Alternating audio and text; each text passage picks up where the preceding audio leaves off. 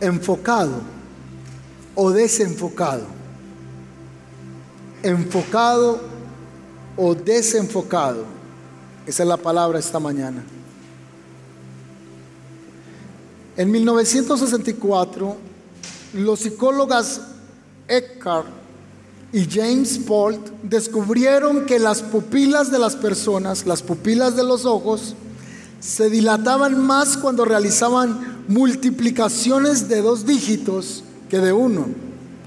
Cuanto más difícil es la operación, más se dilatan las pupilas de los ojos de las personas. Y esto no va a contraerse hasta que la persona haya dado la respuesta a esa ecuación o a ese problema que está solucionando.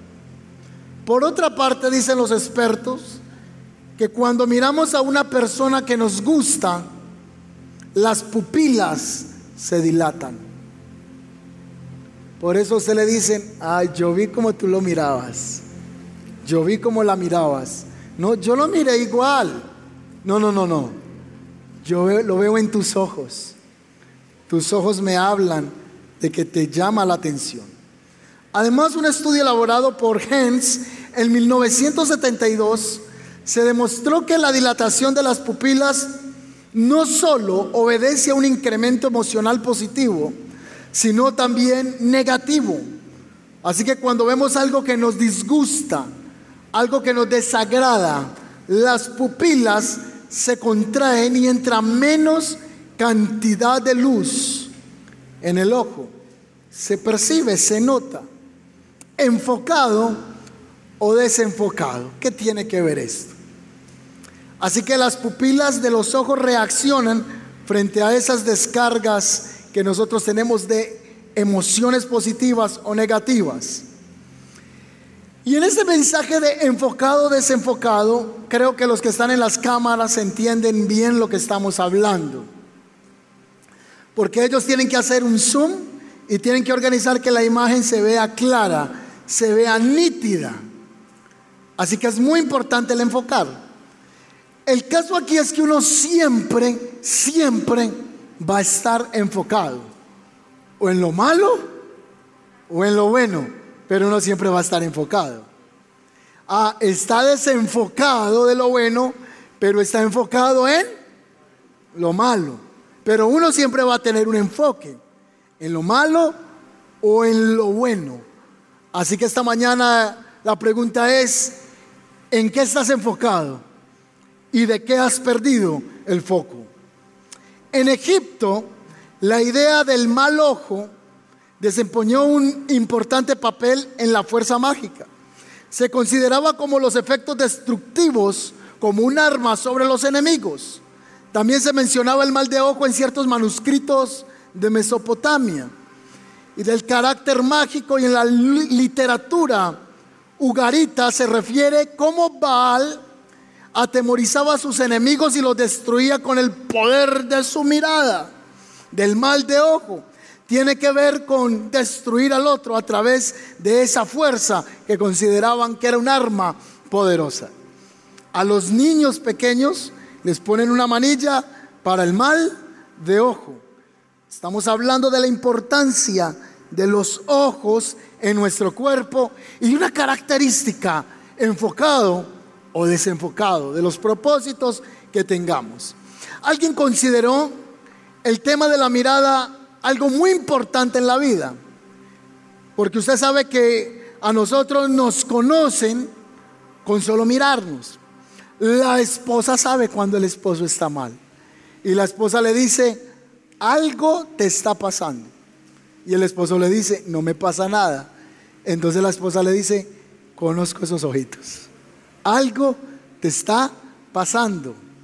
O al contrario, el esposo mira a la esposa y le dice, ¿estás a disgusto? No me pasa nada. Los hombres entendemos eso. Usted sabe que si pasa algo, pero la mujer dice, no me pasa nada. Nada, no me pasa nada. ¿A qué me pasa? Nada. pero los ojos, la mirada, transmite que le está pasando algo a esa persona. Algunos fotógrafos se encargaron de hacer de sus fotos una obra de arte y extractar momentos en que los seres humanos miramos. Y cuando miramos, cómo transmitimos la manera en que el otro nos está percibiendo. Yo no sé si alguno se vio la serie de Chuek. ¿Recuerdan un famoso gato que se aparece mucho en la serie de Chuek? Y esta miradita. Ah, nadie era capaz de tocar ese gato cuando se quitaba el sombrero, ponía los ojotes de este tamaño y hacía que la mirada doblegara a quien se le estaba acercando a este gato. Un fotógrafo tomó este arte y lo llamó fotografía locura. Y es que este soldado que van a ver a continuación tiene el síndrome de la fatiga de combate. Está en una trinchera durante una batalla y eso fue en septiembre de 1916. Él se conoce que está bajo el síndrome del shock era una reacción que tomaban los soldados en la Segunda Guerra Mundial por el trauma de la batalla. Así que alguien capturó esta foto y le quiso poner la mirada de locura. Él no está riendo de gozo, él está bajo una tensión que se vive los hombres que están en guerra. Alguien más tomó la siguiente fotografía y, lo, y llamó esta foto la mirada de la derrota.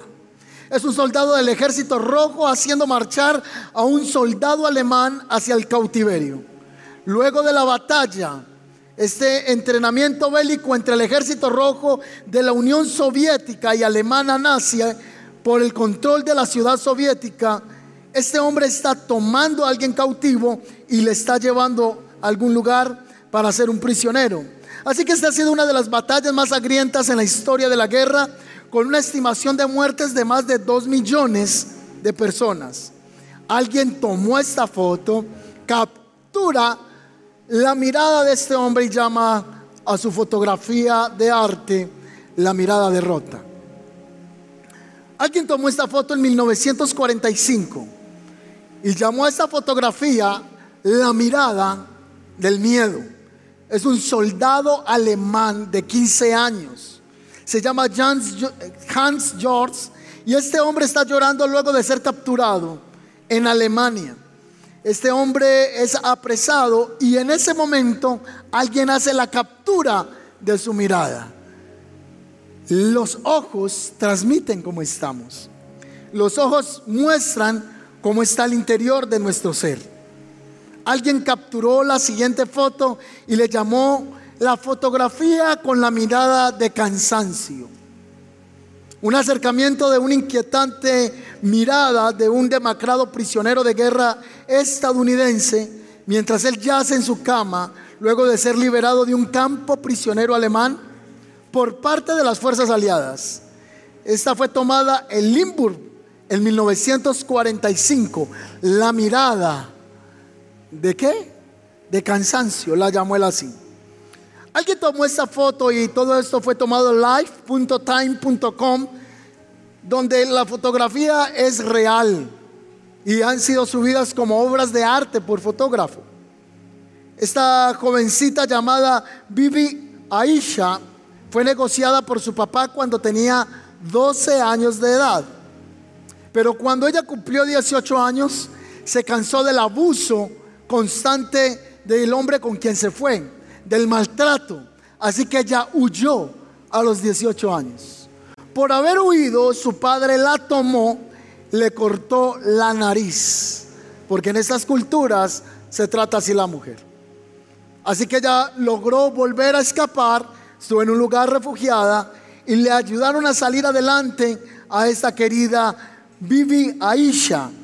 Así que los Estados Unidos pudo retractar su foto con una cara mutilada y la revista Time da el nombre de la mirada de Victoria. No porque ella se llama Victoria, porque es porque su mirada habla de superación, habla que logró la victoria de estar en medio de una esclavitud. Alguien captura esta foto y llama a esta foto a continuación la foto de la inocencia. Es un niño con los ojos eh, bien azules. También es conocida como el niño de los ojos zafiro. Así que la que tomó este nombre, que la fotógrafa Vanessa Briston, publicó la imagen y fue abordada con acusaciones porque decían que ella había usado Photoshop en el ojo del niño.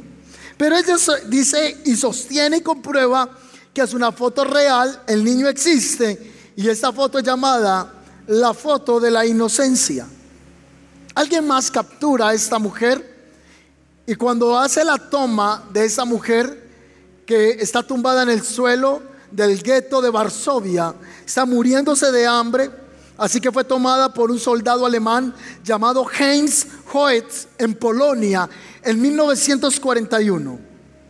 Así que él titula su fotografía como la mujer de la mirada desesperada o la fotografía de la desesperación. Este niño que ven a continuación, esta foto fue capturada en el mismo momento, en el momento exacto en el que Harold, nacido sordo, oye por primera vez luego de que le instalaran un micrófono en sus oídos. Así que el niño hizo una expresión muy fuerte a la que el gran artista llamó la mirada de asombro. Esta otra foto a continuación, vemos en la imagen que muestra a Ahmed, un niño de 8 años de edad, combatiente rebelde en Siria, está fumando y hace guardia con una AK-47 a las afueras de una barricada en Alepo, en la ciudad más grande de Siria. Es uno de los combatientes más joven que se vio envuelto en la guerra civil de su país. Hay algo que en su expresión en blanco que parece hacer alusión a los horrores que ningún niño de su edad debiera de estar presenciando jamás. Así que esta foto la tomó Sebastiano y a él se le da los créditos porque él captura esta foto y la llama la mirada, ¿cómo se llama esa? La pérdida de la inocencia. Porque nuestros ojos hablan. Joseph Goebbels sonrió a una cámara fotográfica hasta que se dio cuenta que quien lo estaba fotografiando era un judío. Este hombre servía al, al ejército nazi y una vez supo que era un judío, ya usted puede ver el horror con el que él mira a este hombre. Así que él llamó a este la mirada de odio, porque con la mirada se habla. Usted ha visto que la mamá le dice al hijo, no me haga esa cara. o la esposa le dice, ¿por qué me miró así? Y el marido le dice, yo no te miré mal, si yo sé, porque me estás mirando de manera inadecuada. Y por última, esa me parece una foto tremenda. Esta foto fue tomada en 1945 y representa a una mujer en el momento de su liberación. Está tan delgada que cuesta verla. Su rostro es radiante y vivo como si nunca hubiera estado encarcelada. Así que quien tomó la foto la tomó en uno de los campos de concentración, Bergen-Belsen. Así que él toma esta foto y esta mujer aparece con un rostro, en vez de estar en depresión, ella sale con un rostro bien alegre. Así que él da un nombre a su fotografía y es la belleza liberada. Tus ojos hablan de cómo está tu alma. Tus ojos y mis ojos hablan cómo estamos internamente. Por eso la Biblia dice en Mateo capítulo 6, versículo 22 al 23, el ojo es la lámpara del cuerpo. Por tanto, Subraya lo que le voy a decir a continuación. Si tu visión es clara, todo tu ser disfrutará de luz. Mateo 6, 22 al 23. El ojo es la lámpara del cuerpo. Por lo tanto, si tu visión es clara, disfrutarás de la luz. Pero si tu visión está nublada, todo tu ser estará en oscuridad. Si la luz que hay en ti es oscuridad, qué densa será esa oscuridad. hablando de estar enfocados o desenfocados de la mirada y de lo que transmitimos, porque es la manera en la que estamos internamente, hoy debiéramos de hacernos una pregunta. ¿Está tu visión clara o está tu visión nublada? ¿Crees que algo te está distrayendo del verdadero enfoque al que Dios te llamó? ¿Algo te está distrayendo en la bendición que Dios ha puesto para tu vida espiritual? Y es que cada vez que nos queremos enfocar y queremos tener la mirada adecuada, siempre vendrá distracción a nuestras vidas para que nuestros ojos no tengan el foco adecuado. ¿Cuántos dicen amén a eso? Cuando usted se quiere consagrar, le escribe gente que no le escribía hace 20 años. Cuando usted quiere comenzar a comprometerse con Dios, le aparece ese o esa que no lo deja avanzar en su relación con Dios.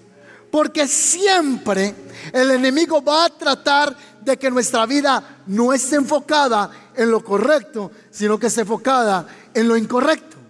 Así que el desenfoque ahora entonces se lo atribuimos a lo que debiéramos de estar encaminados, caminando en ello. Dios quiere que nos enfoquemos. Dios quiere que nosotros seamos transformados. Hay una diferencia entre transformación, cambio y resistencia. El cambio en nuestra vida para generar enfoque siempre viene de un externo de nosotros. Alguien, por ejemplo, te dice, mira, no fumes. Y el cambio viene de alguien que nos está observando. No percibimos el peligro por ignorancia o por apatía. Pero el cambio siempre, Dios está usando una persona desde afuera que nos haga ver los errores pero la resistencia al cambio no permite la transformación. ¿Me estoy haciendo entender? Así que si queremos enfocarnos, tenemos que aprender a abrazar el cambio para que venga transformación. Cuando una persona fuma y fuma y fuma, alguien le dice, mira, no sigas fumando, te va a dar alguna enfermedad en los pulmones, una enfermedad respiratoria. Así que el, cambio es externo, pero como él no tiene una conciencia del para qué debe transformarse, entonces la resistencia viene a ser el placer que ha tenido por 20 años fumando. Y esa resistencia al cambio no permite la transformación. Por ende, al no ser transformados, no tenemos un foco. Se nos pierde el foco de la línea correcta en la que debemos caminar les voy a poner otro ejemplo básico. Desde pequeño, yo no sé desde qué edad yo me comía las uñas, pero de manera agresiva. Yo me comía las uñas, yo dejé de comérmelas porque un día me asusté, ya venía en el codo. O sea, era. Yo me comía las uñas y era que me sacaba sangre. Así que yo comencé a tener una manía cuando hablaba con las personas y los que están aquí que comen uñas saben de qué les voy a hablar. Primero, el que no come uñas no entiende que eso es un vicio como fumar. Yo nunca he fumado, pero debe ser algo así. Entonces eh, mi esposa me decía, no se coma las uñas, mi mamá, todo el mundo me decía, no se coma las uñas. Así que yo me comía todas las uñas, me las comía bastante. Y cuando estaba en reuniones, mis dedos feísimos. Aparte que estaba predicando y enseñando en público. Era algo vergonzoso para alguien que habla de dominio propio, para alguien que está enseñándole a alguien más. Pero ahí encontraba mi fragilidad, que no era perfecto, que también tenía cosas con las que tenía que lidiar. Así que cuando yo estaba hablando con alguien, pues yo siempre, eso ya es eh, automático. La mano la metía debajo del, de la mesa en la que estaba. Si tenía un libro, escondía los dedos. Es automático, me las metía a los, a los bolsillos. Había una manía para que no me vieran las uñas porque me daba pena. Pero al final del día no me importaba porque no podía vencer ese hábito. Yo sabía que me estaban llevando a cambiar. Porque mi esposa me decía, necesitas el cambio. Pero como yo no tenía el para qué, le ponía resistencia al cambio entonces no había transformación. Por ende, me desenfoqué de lo correcto y me enfoqué en comerme las uñas. Por más que me lo dijeran, yo no, yo cogía salsa de tomate. es por molestar. O sea, eh, yo me comía las uñas todo el tiempo. Un día hice un video. Y cuando hice el video, me tenían que hacer tomas en los dedos. Yo era el que editaba el video. Y cuando yo vi esas manos, yo dije, Jesucristo de la buena esperanza. Señor y Dios mío, tengo los dedos feos. Ese día el cambio no vino desde lo externo, sino que la transformación vino porque yo entendí el por qué debía dejar de hacerlo. Pasa con la esposa que le dice al esposo, no fume, no beba, no haga. Pero la persona no es consciente porque la resistencia al cambio está en todos los seres humanos. Por ende, nos tendemos a enfocar de manera incorrecta creyendo que lo que estamos haciendo es correcto o es adecuado. Así que la Biblia nos hace una invitación a que nosotros miremos cómo estamos en nuestras vidas, porque si no vamos a estar totalmente desenfocados. Ahora, ¿a qué cosas yo le estoy dando importancia este año? ¿A qué cosas me le enfoqué? Y usted dice, no, yo el otro año no repito la historia del 2021. El otro año debe ser diferente. ¿En qué te vas a enfocar el otro año? Si uno no se enfoca en un cambio y es consciente de que necesita transformación, el 2022 serán los mismos errores de este año. Yo tengo que ser consciente de que no debo seguir pateando la misma piedra que el otro año vamos a tener errores. ¿Cuántos dicen amén a eso? Vamos a fallar a Dios, pero por lo menos con otra piedra, no con la misma. ¿Sí o no? Que sea otro error, pero siempre vamos a estar ahí enfocados en el mismo pecado, enfocados en la misma situación y no vamos a poder trascender en la vida espiritual. ¿En qué te has enfocado? ¿O en qué está enfocada tu mente, tu corazón? Una vez más, yo no sé cómo vino alguien esta mañana a este lugar, si está pasando por un momento de tristeza, si está pasando por un momento de amargura, si está pasando por un momento de envidia, por un momento de soledad, tus ojos lo revelan. Porque durante estos años te has enfocado en la envidia, te has enfocado en la crítica, te has enfocado en el dolor y ahora eso se te ve en el rostro. Lo que el Espíritu Santo quiere es que nosotros ahora nos enfoquemos en Él. ¿Cuántos dicen amén? ¿Cuántos dicen amén? Si va a aplaudir al Señor, apláudalo con ganas.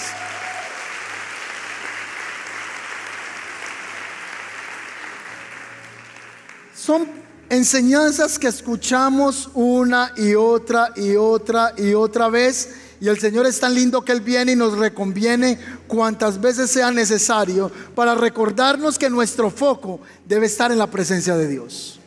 Cuando estamos en situaciones de pecado, cuando estamos en situaciones de problemas, aquí el caos se está presentando por la, ausencia de una relación genuina con el Espíritu Santo.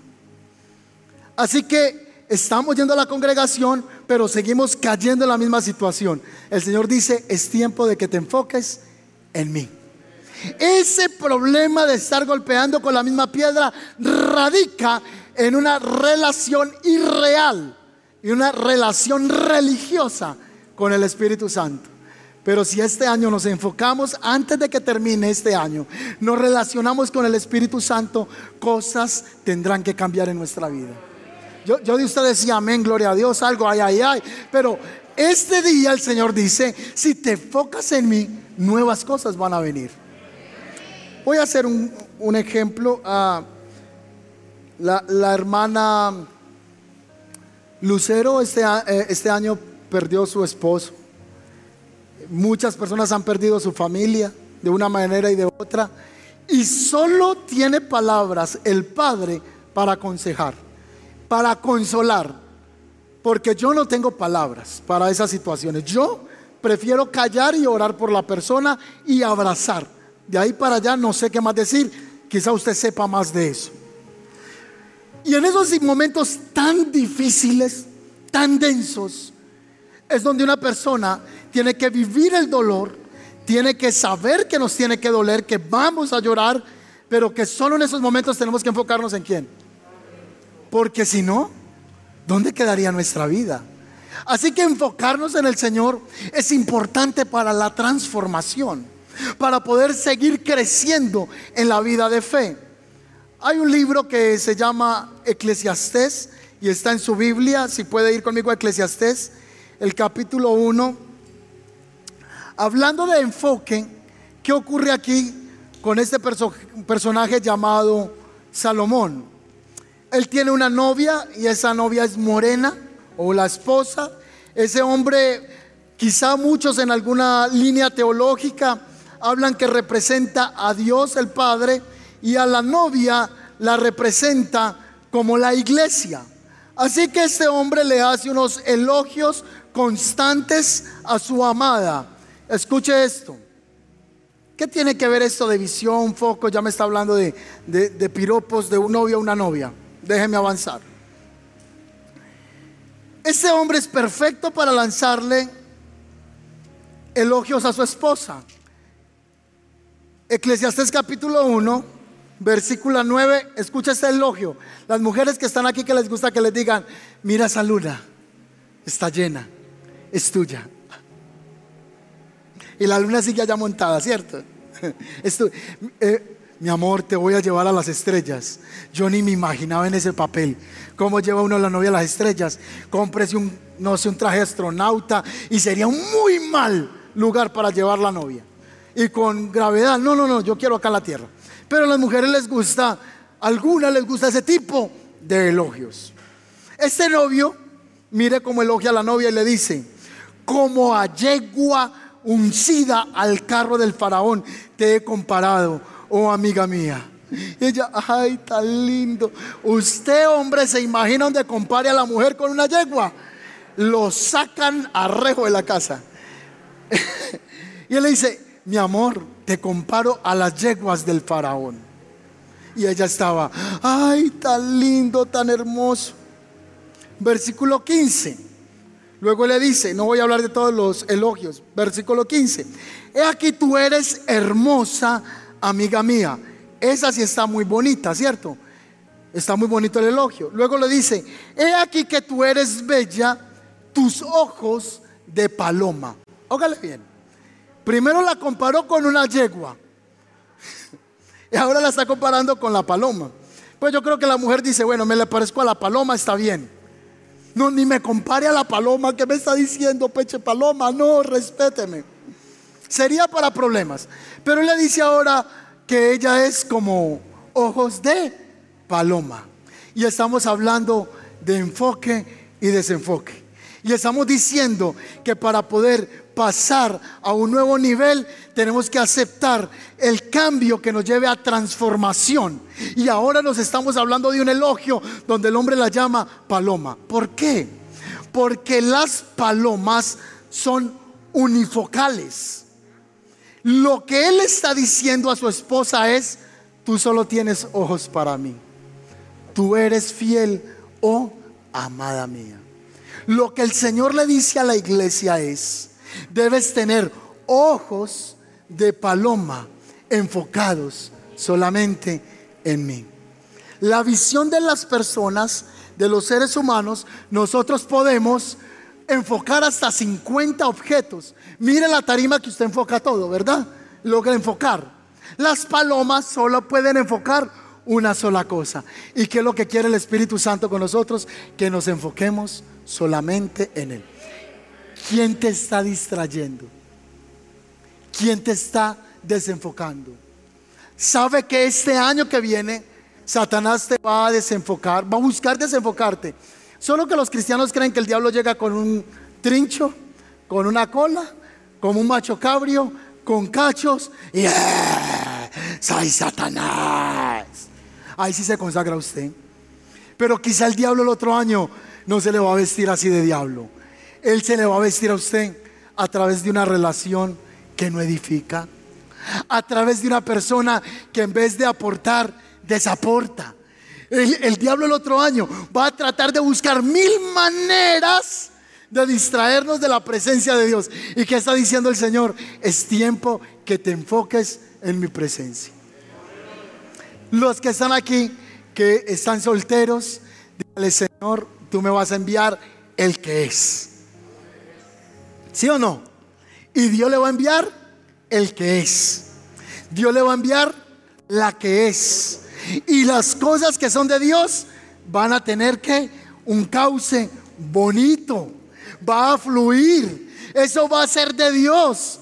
Pero el enemigo va a buscar que tú estés en depresión, que estés angustiado, porque Él te está desenfocando de lo que Dios quiere que tú estés claro en tu vida. ¿Qué te está desenfocando? ¿Qué no te está permitiendo la transformación?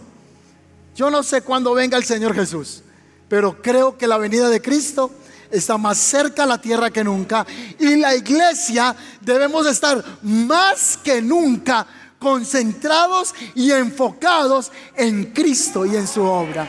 ¿Cuántos dicen amén? Denle un aplauso al Señor.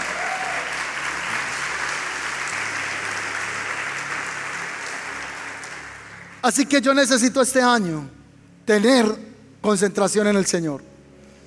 Eh, gente te va a decir, ¿y por qué tienes que ir a la iglesia siempre? Es que allá te mandan. Aquí no te mandan. Es que en esa iglesia tienes que hacer tal. No, allá no me, yo no tengo que hacer. Solo que yo he enfocado mi vida a una cosa muy diferente a la que tú has enfocado la tuya. Tú te enfocaste en la prostitución. Tú te enfocaste en el bar. Tú te enfocaste en la discoteca. Tú te enfocaste en el vicio.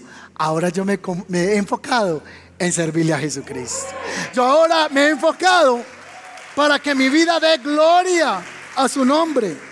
Así que no se sienta asustado, no se preocupe cuando la gente le diga, todos los domingos pues en la iglesia. Usted le diga, todos. Ahora, si usted quiere ir a pasear el domingo, vaya, pase Si en ocho días va a ir a Guatapé, vaya a Guatapé, disfrute. Si va a ir a la costa, vaya y disfrute. Y tráigame unas panelitas bien buenas para comer con mazamorra. Pero yo he decidido que mi vida va a estar enfocada en Él. ¿Sabe qué va a experimentar usted cuando se enfoca en Jesucristo y en su presencia? Resultados de bendición. Yo tenía 15 años cuando empecé a predicar. A los 22 años comencé a predicar con bultos de errores, pero me enfoqué a servirle a Cristo. Gente me criticaba. Gente decía que yo perdía tiempo, que estaba era evangelizando, lo que quisieran decir. Pero hoy yo miro hacia atrás y le doy gracias a Dios porque Él ha sido mi foco. Y yo quiero hoy más que sea mi deseo como hombre, yo no puedo desearle algo tan bueno como Dios si se lo desea a usted. Yo no soy tan bueno para desearle a usted tan grandes bendiciones como el Padre tiene reservadas para usted cuando te dice, enfócate en buscarme. Enfócate en mi presencia. ¿Qué tienes que cortar? ¿Una amistad? ¿Una relación? ¿Un amigo? ¿Una amiga? Tendrás que eliminar a alguien, tendrás que bloquearlo, tendrás que pasarte de WhatsApp para Instagram, tendrás que quitarte de Instagram irte para Telegram, yo no sé a quién tendrás que eliminar. Pero este año no permitamos por nuestra salud mental, por nuestra salud espiritual, por nuestra salud física, no desenfocarnos del que nos bendice. Dios le dijo a Israel, qué maldad han hallado ustedes en mí que se han ido tras los Baales. ¿Qué malo les he hecho yo a ustedes? Quien se acerca al Señor será como dice el Salmo capítulo 1 versículo 1. Bienaventurado el varón que no anduvo en consejo de malo, ni en silla de escarnecedores se ha sentado, sino que la ley de Jehová medita de día y de noche. Será como un árbol plantado junto a corrientes de agua, que da su fruto a su tiempo y su hoja no, no, no cae. El salmista dice, el que habita al abrigo de Dios morará bajo la sombra del omnipotente. Diré yo a Jehová, salvación mía, roca mía, casillo mío, mi refugio, mi libertador. Él es nuestro refugio. Pero la Biblia dice, el que habita, no el que visita. Cuando usted esté por ahí en alguna parte que haya mucho calor, Si está por allá en un desierto paseando, usted lo que va a buscar es una sombra. Cuando usted está por ahí que tiene mucho calor, busca una carpa. Y cuando usted se mete bajo la carpa, dice, ay, cómo está de fresquito. Entonces la Biblia dice, el que habita en el abrigo del Señor gozará de los beneficios de estar bajo la sombra. Bajo la sombra del Señor. Entonces nos vamos a salir de la carpa. Nos vamos a salir del que nos bendice. Le vamos a ser infiel al que hasta el día de hoy podemos decir, hasta aquí me ha ayudado el Señor. Enfocado o desenfocado. Si hemos estado desenfocados, hoy estamos aquí a 20 qué? Hoy estamos a 28 de noviembre. Ya casi es diciembre. Entonces la gente a fin de año se va a poner los calzones amarillos al revés para la buena suerte. Se va a comer las uvas va a sacar las maletas, las va a llenar de trapos, va a correr por, la, por el barrio, porque ese año va a viajar todo el año. La gente va a coger la ruda, se va a echar la ruda para traer las buenas energías. Ríasen con esto que les voy a contar. Hay una, esta semana fui a Carulla, estaba con mi esposa y con dos líderes de la iglesia. Así que yo me acerqué a entregar mi pedido, que era la comida, estaba tarde y la señora me miró y me dijo, joven, tiene un dólar por ahí. Y yo, un dólar, no, necesito urgente ya un dólar, necesito un dólar. Entonces se me acercó la otra señora de la cocina y me dijo, para mí otro dólar, otro dólar, ayúdenos como sea. Y yo le dije, ¿para qué necesita un dólar? Entonces la señora me dijo, no puedo contar, es un secreto. Y yo, pero ¿para qué el dólar? Entonces, ¿cómo se lo consigo? Y me dijo, le cuento, pero no se ríe la de la cocina. Ahí trabajando haciendo la comida y, me dijo, ¿cómo así? Sí, lo que pasa es que hoy es luna llena. Yo, vio, por eso no le iba a contar. Yo no, no, pero tranquila y me dijo, lo que pasa es que a mí me gusta hacer muchos ritos y todos los años los cambio. Este año necesito un dólar, hoy es luna llena y yo sé que si me consigo el dólar y hago mis prácticas, yo soy muy agorera y si yo hago esa práctica, entonces todo el año voy a tener dinero. Y yo le dije, sabe que usted no se imagina con quién está hablando. Y esa señora se quedó mirándome así y dijo, un ángel. Le digo un ángel. Y yo me tocaba, ay, las alas ya me salieron. Le digo a la muchacha, un ángel. Y yo sí, yo soy la respuesta para tu bendición. Y la miré, no, le estoy diciendo verdad. Y le dije, el próximo año tendrás cielos abiertos. Los próximos días te irá bien. Eh, todo va a conspirar a tu favor. Y comencé, y la señora era así. Ella dijo, me gané la lotería. Ella estaba ahí. Ahora yo vengo con un mensaje yo no, no leo mucho la Biblia, le dije así, yo no leo mucho la Biblia, pero tengo una revelación para ti que te va a hacer prosperar en tu día.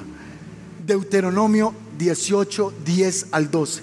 Y la señora, ¿qué? Rápido el celular, el celular. Y la señora pues trajo el celular. Joven, dígame, ¿qué, qué? Y era, vio, vio, hoy es mi día, hoy es mi día. Ya, ya estoy empezando bien. Así, pero exagerado. Yo era asustado. Y la señora, ¿Deute qué? Yo, Deuteronomio. Búsquelo, búsquelo. Entonces la señora empezó a buscarlo y yo le dije, antes de que lo busque, yo no leo mucho la Biblia, solo que me sé ese pasaje. Míreme, no se ha hallado en ti quien haga pasar a su hijo o a su hija por el fuego, ni en quien practique adivinación, ni quien practique agorería, porque es abominación para Jehová tu Dios cualquiera que hace esas cosas, y yo los echo delante de mi presencia. Deuteronomio 28 dice, escogeos pues la bendición o la maldición. Y la señora quedó así. Y yo le dije, permiso. Y la señora se quedó así mirándome. Cuando yo volví donde ella me dijo, usted es un ángel. Entonces me contesta, pero yo quiero mi dólar. Le contesté, señora, había una madre que tenía un hijo y el hijo quería meter las manos en el fuego. Y la mamá le dijo al hijo, no meta la mano en el fuego. Y el niño no hizo caso y metió la mano en el fuego. Feliz noche. Y me fui. Ella está enfocada en la gorería. Ella está enfocada en la superstición Pero nosotros este año, antes de que termine, no nos vamos a ir a comer las uvas, ni nos vamos a comer el trigo doblado, ni el pan de tal manera, sino que nosotros vamos a creer que nuestra vida está bajo la bendición de Dios, pero tenemos que volver a retornar el Espíritu Santo en nuestro corazón. Tenemos que volver a retornar una amistad genuina y real con la persona del Espíritu Santo y que de nosotros la gente pueda decir, esa gente sirve a Dios. Esa gente es diferente. Esa gente tiene el poder de Dios. Yo, yo no sé qué tiene esa gente.